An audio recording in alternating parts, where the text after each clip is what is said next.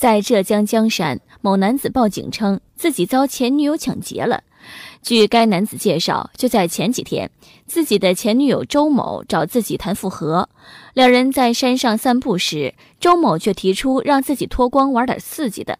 只是在将脱去衣物的男友绑起来之后，周某却露出了狰狞的面孔，将男友身上携带的一万块钱洗劫一空后扬长而去。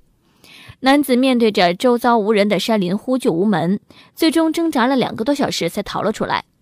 落网后的周某对自己的犯罪事实供认不讳，而他之所以会设圈套抢劫自己的前男友，也只是因为自己现在谈了个男朋友，现今现任让其筹钱结婚，他才算计前男友。周某不仅因为抢劫罪被警方抓捕归案，就连他新交的男友也因为窝藏罪被警方一并逮捕。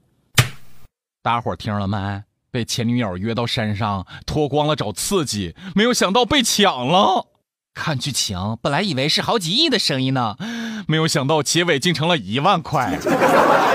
现在的人啊，真是越来越看不懂了啊。呃，这个有一点，他前女友确实没有骗他，脱光了被绑起来呼救了两个小时，这个经历确实是挺刺激啊！哈，他这个前女友也是咋想的呢？难道他以为前男友不会报警吗？他的脑子里难道都是家伙吗？而且现任男朋友让他筹钱结婚，就这样他还敢结？